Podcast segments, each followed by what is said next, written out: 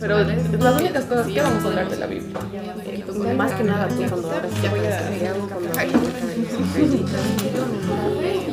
O sea, no, bebé, eso no. creo que es lo que tienes que darle otra leída para no decir algo que no es. O sea, Santiago voy a leer, para enterar lo que Antes dice. que de los ya, surcos ya, cerebrales no hemos visto en pero ¿eh? Y subrayadito encima, lo he subrayado, así que...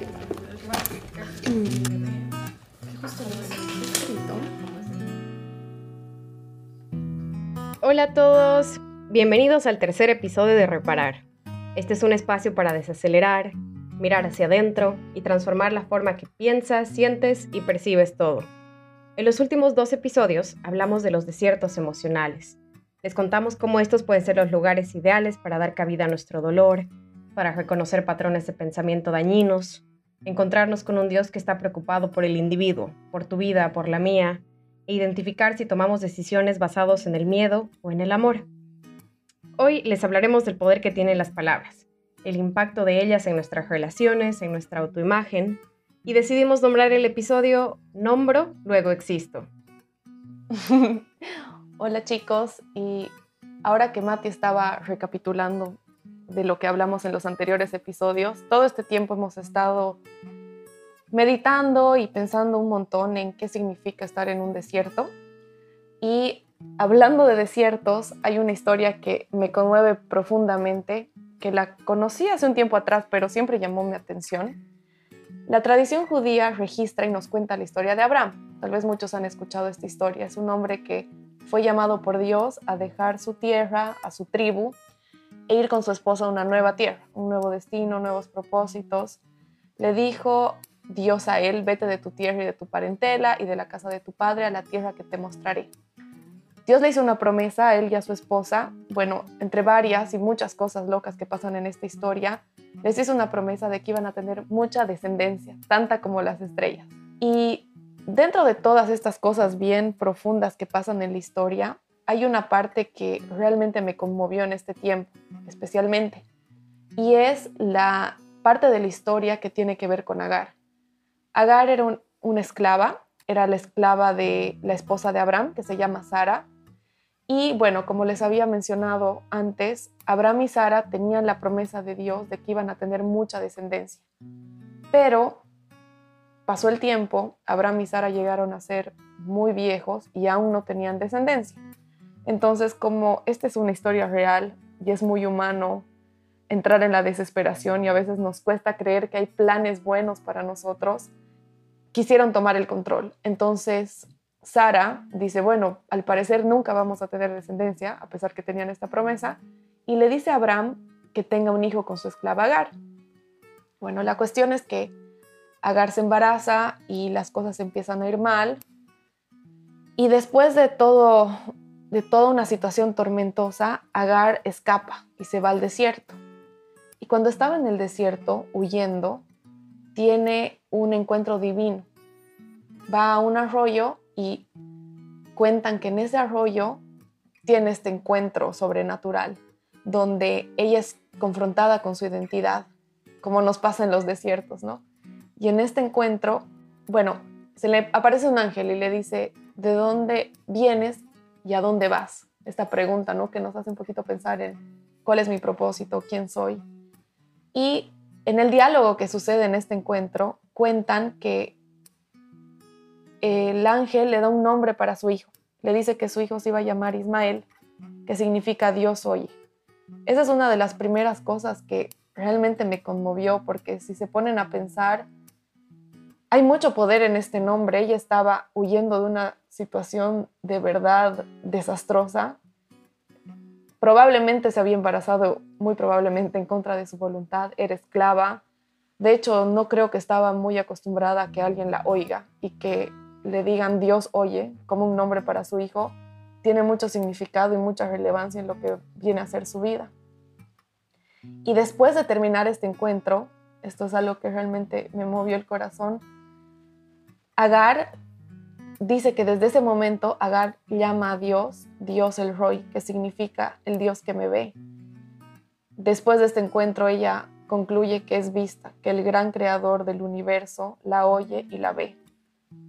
Y me parece hermoso, conmovedor y profundo este evento se parece a los procesos de los cuales hemos estado hablando, si se ponen a pensar, porque hay un momento de dolor, hay el huir, hay el desierto, hay el evaluar quién soy, de dónde vengo, a dónde voy, quién pienso que soy.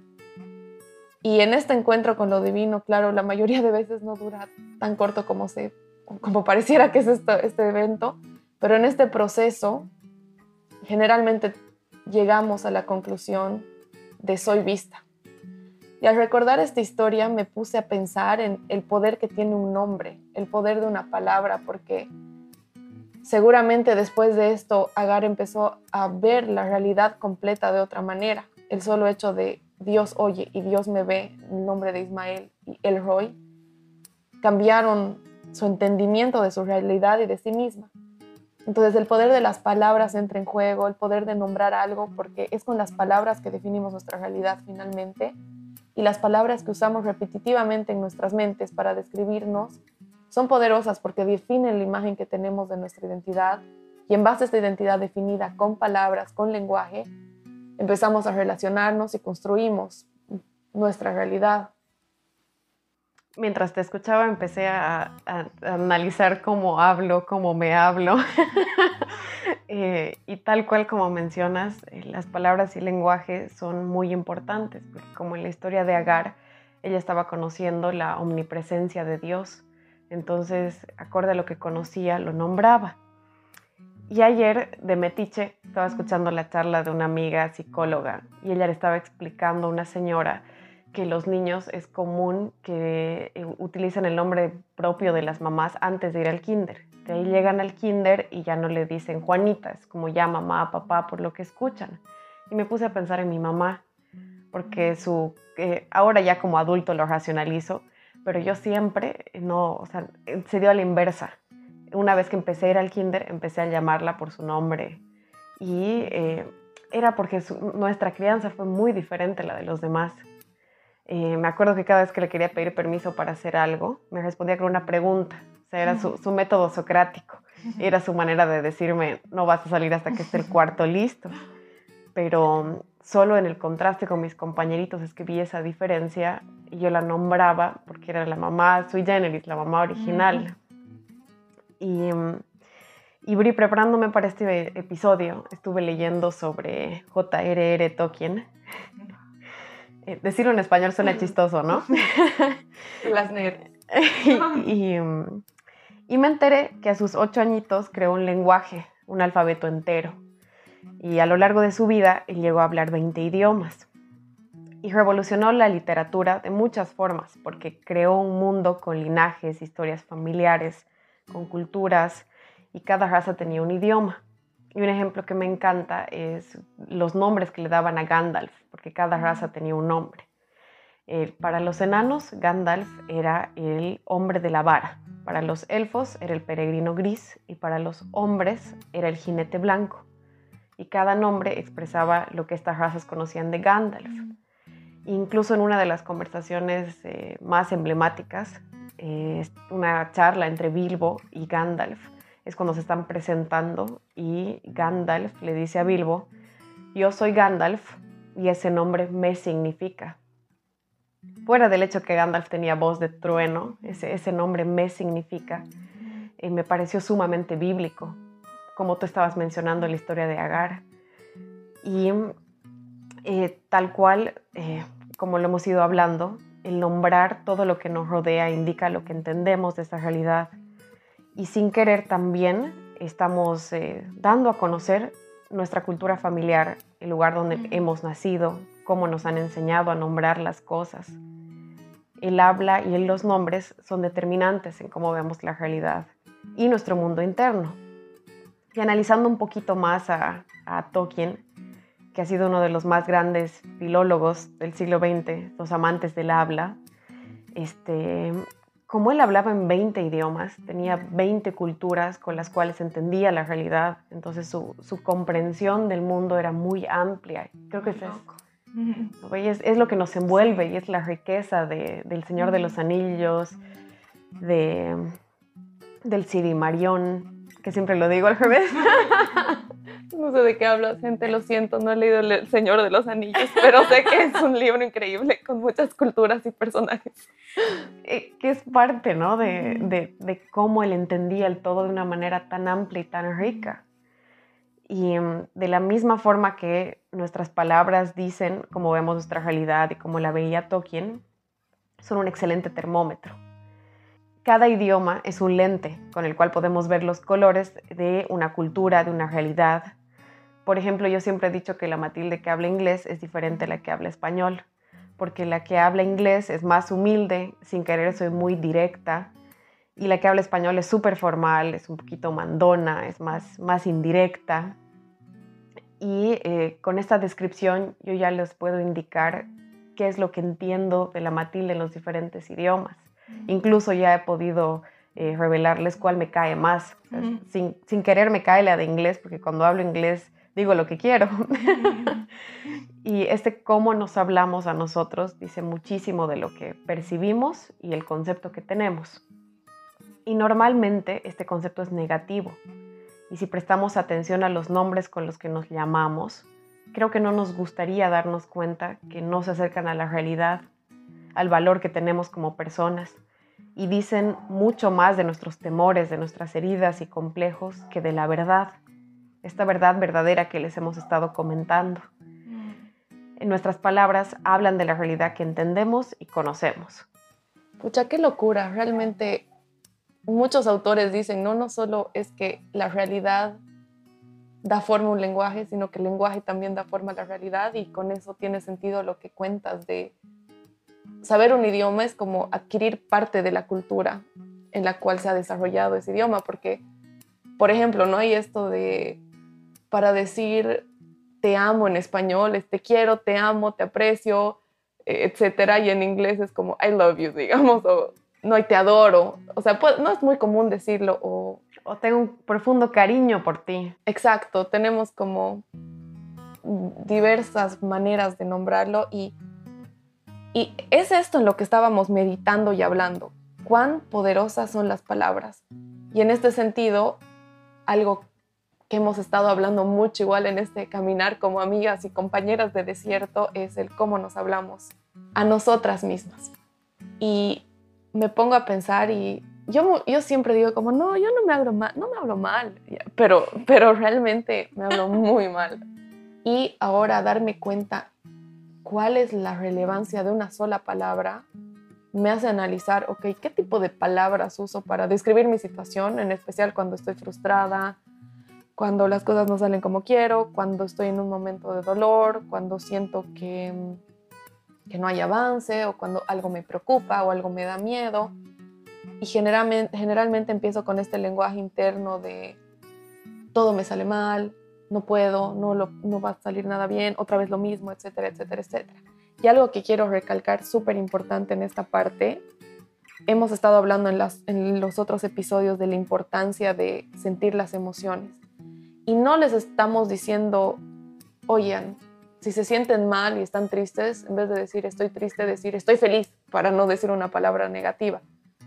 No estoy diciendo eso, simplemente que yo me he dado cuenta que, por ejemplo, uso las frases como lo hago todo mal o nunca nada me sale bien. Entonces estas palabras todo o nunca realmente no son verdaderas, porque no creo que todo lo hago mal y no creo que nunca nada me salga bien entonces, este generalizar de, está bien usar la palabra, que es la palabra para describir la emoción o la situación, pero hay otro tipo de lenguaje que es mucho más autodestructivo y es mucho más dañino, donde categorizamos todo está mal, nunca me sale nada bien, soy una...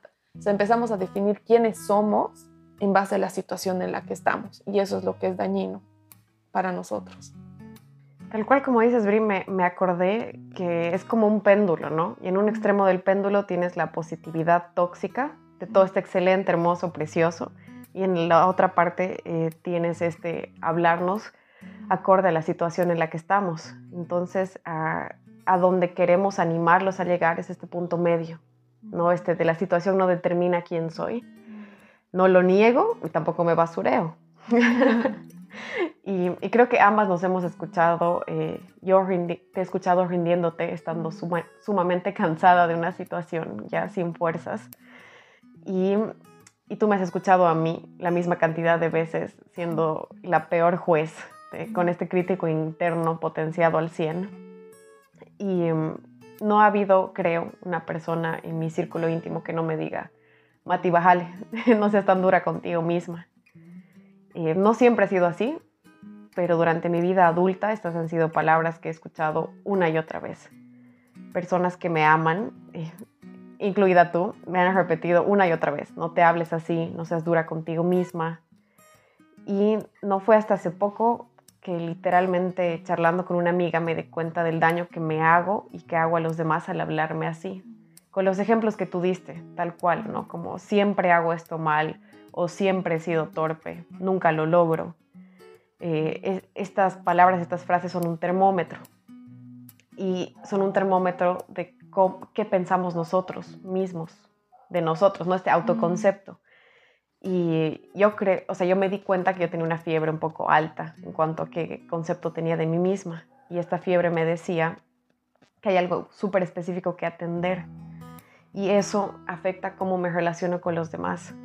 Porque este concepto negativo, este ser dura conmigo misma, soy dura primero conmigo y después soy dura contigo. Mm. No tengo expectativas sumamente altas con Mati y después las tengo con Brisa.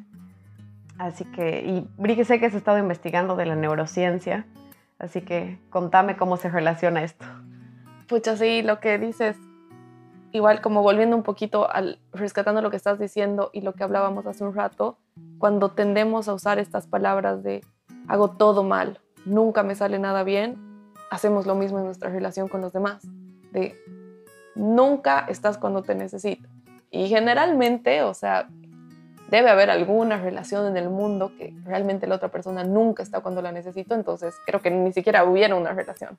Entonces el decir nunca estás cuando me necesito o siempre haces eso, también ese lenguaje enmarca la charla y un poquito lleva a la discusión hacia el fracaso, en vez de que sea una discusión constructiva donde esta vez en específico me dolió que no estés versus nunca estás para mí Mm. porque ahí también nos sentimos frustrados, porque la otra parte dice, no, pero a veces sí estoy, ¿cómo es que nunca estoy? Y es todo un ciclo, ¿no? Entonces, un poquito el no generalizar todas las situaciones de mi vida por una emoción que estoy sintiendo en un momento. Y esto tiene mucha relación con lo que decías de la neurociencia.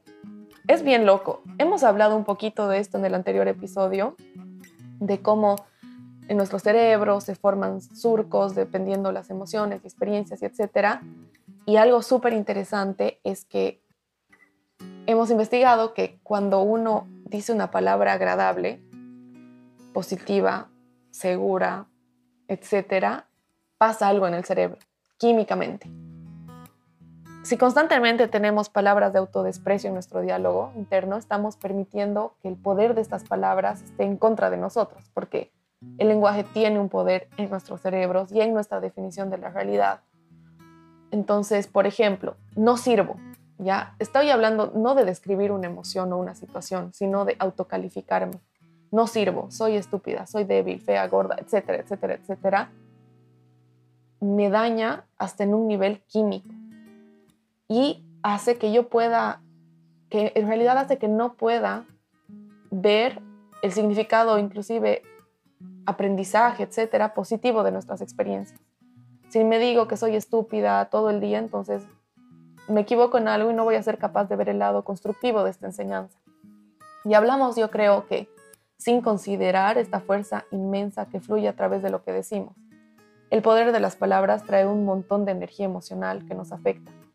Una sola palabra tiene el poder de influenciar la expresión de genes que regulan el estrés físico y emocional, y por ejemplo, palabras con connotación positiva como amor, paz, etcétera, pueden alterar esta expresión de genes y fortalecer ciertas áreas del cerebro, lo cual promueve el funcionamiento cognitivo, activan los centros motivacionales que llevan al cerebro a la acción y construyen resiliencia.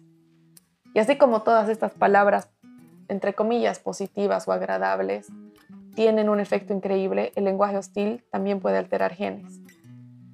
Y lo que sucede es que, como hablábamos un poquito en el anterior episodio, nuestro cerebro humano, por la época que vivíamos en cavernas o qué sé yo, esta época que teníamos que pensar, actuar y realmente estar constantemente luchando por la sobrevivencia, nuestro cerebro se ha desarrollado de una manera. Entonces, este funcionamiento hace que nuestro cerebro esté cableado para preocuparse. Esa es la parte de nuestro cerebro primitivo, que está diseñada para protegernos de amenazas a nuestra supervivencia. Así que nuestros pensamientos generalmente van primero estas frases negativas porque están, ok, peligro de muerte, sobrevivir. Pero bueno, después de toda la historia y gracias a Dios, en la vida no estamos realmente en modo supervivencia todo el tiempo. Entonces, volviendo un poquito y resumiendo, una sola palabra activa decenas de neurotransmisores, que son estos químicos que produce el cerebro, y pueden producir hormonas de estrés si es que estamos diciéndonos constantemente palabras negativas. Esto interrumpe nuestro razonamiento. Palabras de enojo también mandan mensajes que alarman a nuestro cerebro y esto apaga temporalmente los centros de la lógica y razonamiento. Tiene un montón de efectos químicos y físicos, mientras que una palabra positiva, como les hablaba, estimula la actividad cerebral. Entonces las palabras tienen efectos reales y definen nuestra percepción de la realidad, de las relaciones y nosotros mismos a nivel emocional, físico y real. Y es tan real que al pasar el tiempo la estructura cerebral cambia en respuesta a tus palabras, conscientes e inconscientes, pensamientos y sentimientos, y cambia cómo percibes la realidad. Y aterrizando un poquito este momento nerd y volviendo a la pregunta de cómo nos hablamos y cómo afecta nuestra realidad,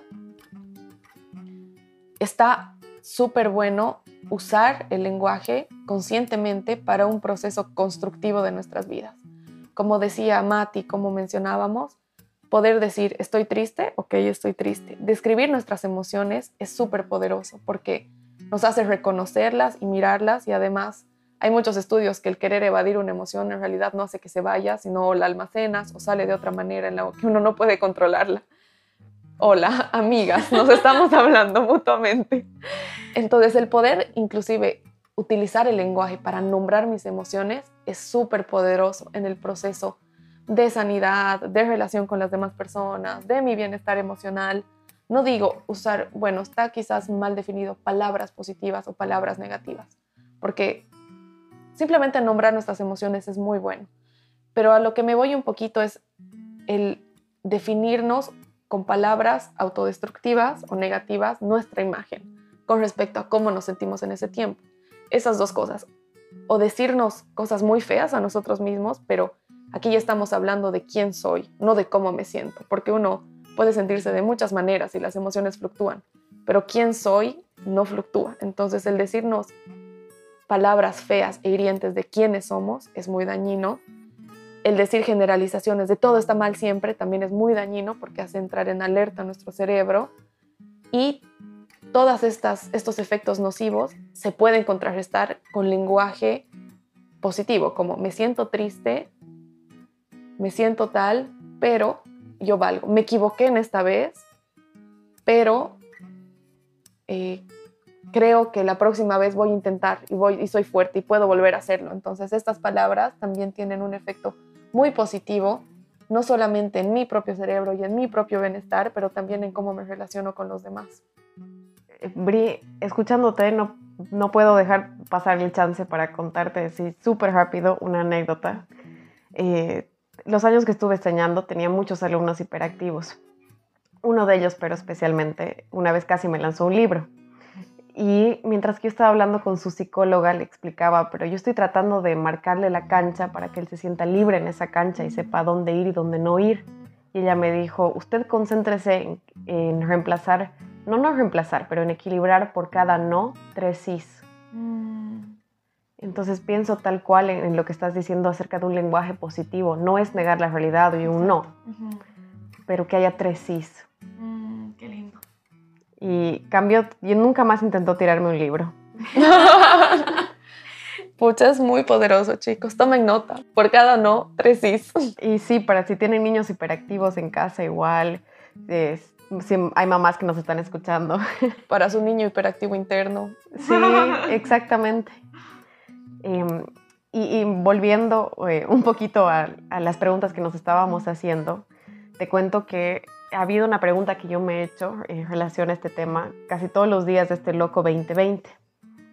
y es eh, cómo cambio mi manera de hacer las cosas, mi manera equivocada. Ahora que ya entiendo eh, este tema del lenguaje, la necesidad de aceptar las emociones, em, ahora que ya veo que soy súper dura conmigo misma, cómo me hablo diferente, ¿no? Sabiendo que biológicamente estoy cableada para pensar negativamente y volver a un patrón autodestructivo. Porque puedo hablarme bonito, decir palabras positivas sobre mí, eh, que tiene un efecto bueno y es un cambio, pero puedo seguir convencida en mi corazón de que eso no es cierto. Entonces es un llamado a ir a la raíz para que el fruto sea diferente. Y este, en este proceso de buscar la respuesta a, una pregunta súper compleja, eh, quiero compartirte un pedacito de uno de los escritos de los seguidores de Jesús. Este seguidor vivió con él, lo vio hacer milagros, caminó súper cerca a Jesús, tan cercano que se lo conoce como el discípulo amado. Y em, él escribe sobre todo lo que vio y experimentó. Em, bueno, dice así, en el principio era el verbo, y el verbo era con Dios, y el verbo era Dios. Y la palabra verbo se traduce del griego antiguo logos, y el logos tenía ricas y profundas raíces tanto en el pensamiento judío como en el griego. Para los judíos, logos significaba la palabra de Dios. Y en Éxodo la usan un montón para referirse a Dios mismo. cuando decía la palabra de Dios, era la presencia de Dios. Y para los filósofos griegos, el logos es este poder que le da el sentido al mundo, el poder de la razón. Entonces, eh, este poder hace que el mundo deje de ser caótico y vaya a ser ordenado. Entonces, cuando Juan está dando esta introducción a, a su epístola, les decía tanto a judíos como a griegos, ustedes por siglos han estado hablando, pensando y escribiendo sobre el verbo, sobre el logos, y ahora les diré quién es. Y me imagino que tanto judíos como griegos, escuchándolo, leyéndolo, tuvieron un momento de plop, literalmente se cayeron de la silla, porque Juan estaba diciendo, este verbo logos es Jesús un judío nazareno que ha crecido delante de muchos de ustedes y probablemente, bueno, probablemente los mayores, no contemporáneos, y a simple vista es una persona común. Y cuando Juan lo, presenté, lo presentó como el logos, como el verbo, el creador del Génesis, este, marcó un antes y un después alucinante, porque al decir que era Jesús estaba diciendo, el verbo se hizo carne, el Dios del universo se hizo humano y al hacer eso, mm. estaba diciendo, o sea, ¿por qué se hubiera hecho humana una deidad si no fuera para una misión sumamente importante? Y esa misión sumamente importante era eh, hacerle saber a su creación que era profundamente amada y valiosa. Bueno, una de las tantas que ha tenido la venida de Jesús al, al mundo. Y quiso convivir con nosotros. Y esa es una de las cosas grandiosas que bajó para vivir entre nosotros. Y ese es el, como que el centro de, esta parte que les quería compartir. Entonces ahí se da el cambio en mi corazón y me lo digo a mí misma. Si el Logos, el creador del mundo, ama a la humanidad profundamente y me ama a mí como individuo, yo una simple mortal con una razón limitada, este, no tengo ningún motivo para hablarme horrible. Y punto. y, em, pero eh, para poder abrazar todo esto yo necesité ir atrás para luego ir adelante. Cerrar puertas en mi pasado para poder andar libremente en el presente y en el futuro. Necesité cambiar la manera de, de hablar porque muchas áreas dentro mío estaban siendo profundamente cambiadas. Y esto fue al aprender más de Jesús, de Dios y del Espíritu Santo. Así que nosotras queremos invitarlos a hablarse de manera diferente, conscientes que si no lo hacen, como nosotras no lo hacíamos, hay profundas raíces que deben atender, reconocer, sanar y cortar. Así que acuérdense que para dar cabida a lo nuevo, sí o sí tenemos que sacar lo viejo para hacerle espacio y de ahí limpiar ese espacio. Qué lindo, Mati. Y es tan poderoso que el creador del universo se haya hecho hombre algo que me encanta de Jesús es que, bueno, a mí personalmente esa parte de este escrito del verbo se hizo hombre y estaba en el principio, me parece súper compleja, es hermosa y compleja. Y algo que me encanta de Jesús es que fue también tan humano y simple para enseñar los mismos conceptos tan profundos y complejos. Y en esto de, de las palabras y el poder de creación que tiene un nombre, algo que hizo Jesús que este tiempo me tiene tanto significado para mí es el dar nuevos nombres. Es muy poderoso cuando Él dio nuevos nombres a sus seguidores y amigos más cercanos. Por ejemplo, muchos deben conocer que a Simón lo llamó Pedro, porque cuando nombras, das una identidad. Un nuevo nombre implica una nueva identidad, un nuevo destino, un cambio en la trayectoria de la vida.